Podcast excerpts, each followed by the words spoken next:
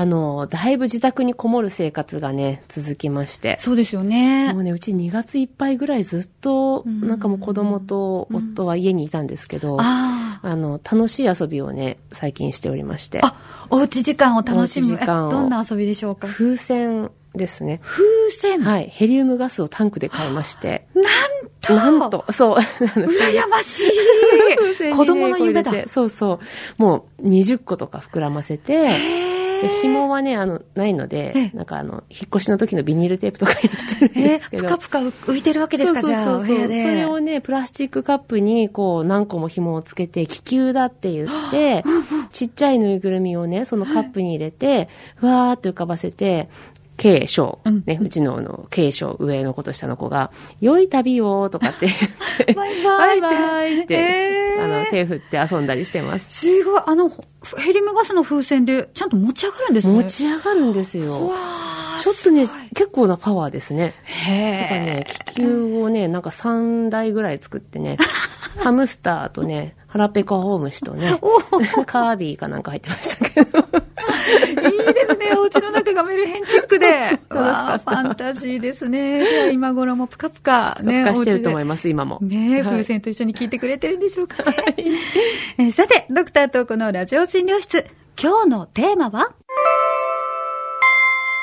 あなたの血は何色だ？というお話です。あなたの血は何色だ？って、赤です。っていう感じですよね。そうだよね。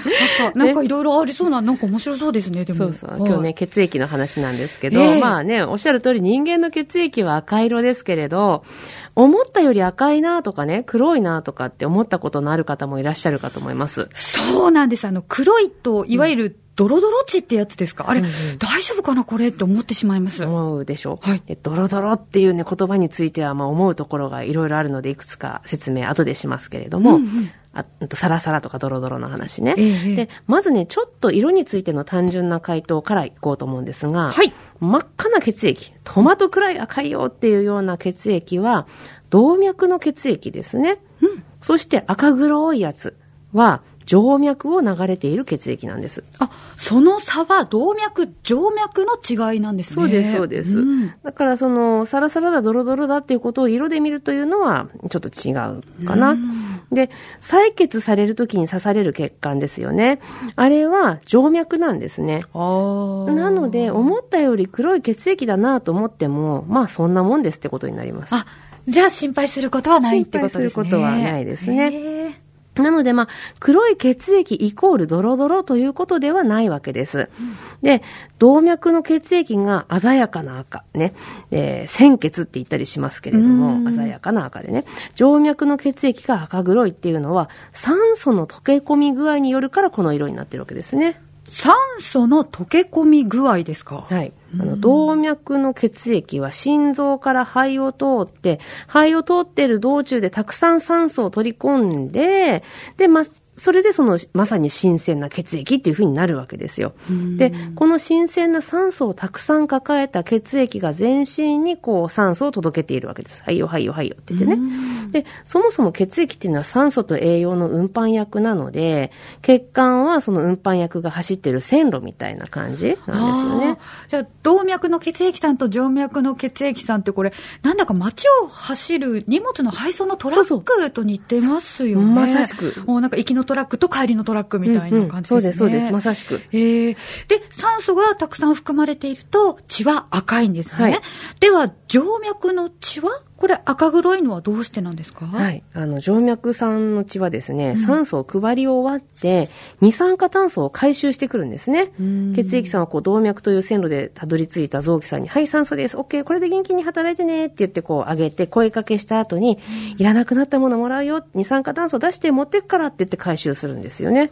うん、めっちゃいい人じゃないですか。いい人なんですよ。ありがとうっていう感じですねそう血液偉いんですね。偉い働き者ですね。で、赤いのはヘモグロビンっていう赤い色素を持つタンパク質なんですけど、そのタンパク質には鉄が含まれていて、赤色はその鉄の色なんですよね。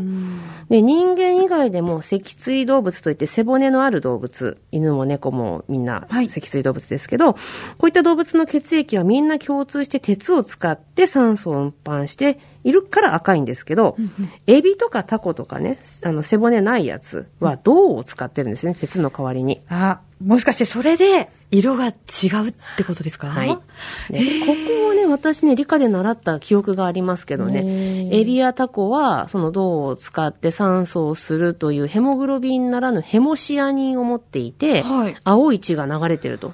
青、青なんですね。青なんですねいやよく食べますけどね、青い血見たことないですけど、今度しっかり、んちょっと見てみますね。なんかエビなんかはなんとなく青いかなっていう気しますけどね。なんあか足の真ん中抱えてるところちょっと見ると、なんかちょっと青っぽい時ありますあ、よね。あるかもしれない。頭の中とかそうそうそうねそう。そう青いのある時ありますもんね。うんあ、あれか。あれです。あれはヘモシアニンらしいですよ。なるほど。ね。ということで、じゃあ、サラサラドロドロの話してみますか。はい。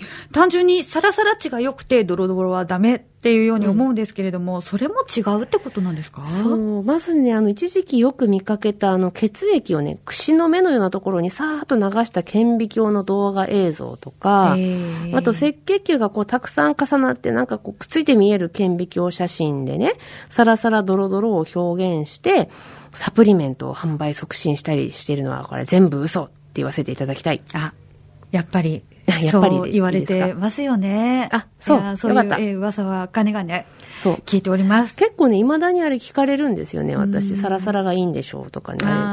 で、まあ、あの串の目のようなところに血液を流した映像は15年ぐらい前に流行ったと思うんですけどうん、それを健康用品の CM に使った件についてはね、もう国民生活センターから警告が出たことは皆さんご存知ないかもしれないですね。ああ、そうなんですね。いや、でもやっぱりああやってね、どうしてもこう、画面でバーンと見えてしまうと、目で見てしまうと、うんなんかそうなのかなって思っちゃうところもね、やっぱあるかもしれないですね。ね画像って説得力ありますよね。そうなんですよね。そう。だけど、もしそれがね、本当の病気の状態を評価したりとか、病気の進行とか合併症を抑えることに有用ならば、もう保険診療になっている。通常の病院で行う診療に採用されてると思うんですよ。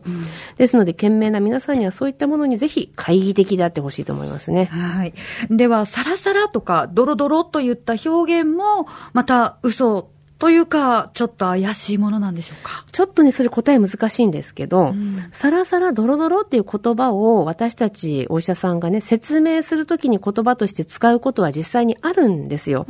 ただそれが本当に血液の状態そのもの実態を100%反映した言葉かっていうと、そこまで血液の状態は単純ではないよってことになるんですね。ちょっと難しいですよ。ちょっと確認させてください。はいはい先生は血液の状態を分かりやすい言葉で表そうと思ったときに、あえてサラサラ、ドロドロという言葉を使うということですかね。そうそうあの、ものの例えですよと おっしゃりたいんですそう、ね。ものの例えなんですね。で、あの、そうなんですよ。うんはいそして血液の状態を本当にちゃんと科学的に見るとなると、サラサラドロドロという言葉で単純に表せるものではないですはいね。。素晴らしい解説、ありがとうございます。いや、ありがとうございます。じゃあ、どういった時に、サラサラとかドロドロなんですか？あの、ドロドロっていう言葉が比喩としてね、もちろん物の例えとして使われるのは、大きく分けて3つあると思います。はい。脱水。水が足りなくて単純にドロドロ。ね。えーあとは脂質、油分とか、ある種の病的なタンパク質とか、あと血糖が高いとか、いう血液にこう余計なものが溶け込んでいる状態。ね。あとはね、血液自体の問題もさることながら、血管の壁、血液がこう通過していく血管の壁がザラザラしていて、こう引っかかって流れがこうスムーズにいかなくてっていうような場合、この3つかなって思うんですね。わあでも結構いろいろな要因があるものなんですね。で、そういった場合、この3つの要素があった場合には、固まりやすいとか、血液がね、はい詰まりやすい血管が、という良くない状況を想定して確かに、ドロドロっていう表現をすることがありますね。確かに分かりやすいですね。それが一番なんか、パッと浮かびますもんね。よかったええそれならそうそう伝わりますもんね。そうなんですよじゃあ逆にそのサラサラっていうのはどうでしょう？そう。多くはね、私たちは血液をサラサラにする薬を使うときに、このサラサラという言葉を使います。一番使うかもしれない。で、あの、その薬どういうものかっていうと、高血小板剤とか、まあ血小板が固まるのを、あの、抑制するというか固まらなくする薬、固まりにくくする薬、あとは抗凝固剤といって血液を固まりにくくするっていう薬を使うことがあるんですけど、そういった薬をどういうものだよ、なんで必要なんだよっていうことを患者さんに説明するときに言葉としてサラサラはね、言います。ああ、あのよく左右を飲んで血液をサラサラにとかよく聞くんですけれども。あのね、左右そのものがその水道水と比べて血液をサラサラにするという効果はないです。ね。だけれども、左右はまあ水なので、こまめに水分を補給することで、血液がね、脱水の方向に向かいにくいようにするってことはあるかもしれないです。だから水道水であろうが左右であろうが脱水の予防効果は同じみたいな感じがありますよね。で、例えば透析患者さんは水分をおしっことして体の外に出せないわけで、むしろ透析の目的の一つは水分を体の外に出すっていうことにあるわけですから、はい、透析患者さんが左右を飲んでも特別血液がサラサラになるってことはないわけですね。えー、そういうことなんですね。そういうことです。はい。血液の色、サラサラドロドロ、よく聞く言葉ではありますけれども、案外その本当のところは知られてないんじゃないかなと思って今日は話題にしてみました。今日は、あなたの血は何色だ？血液のお話でした。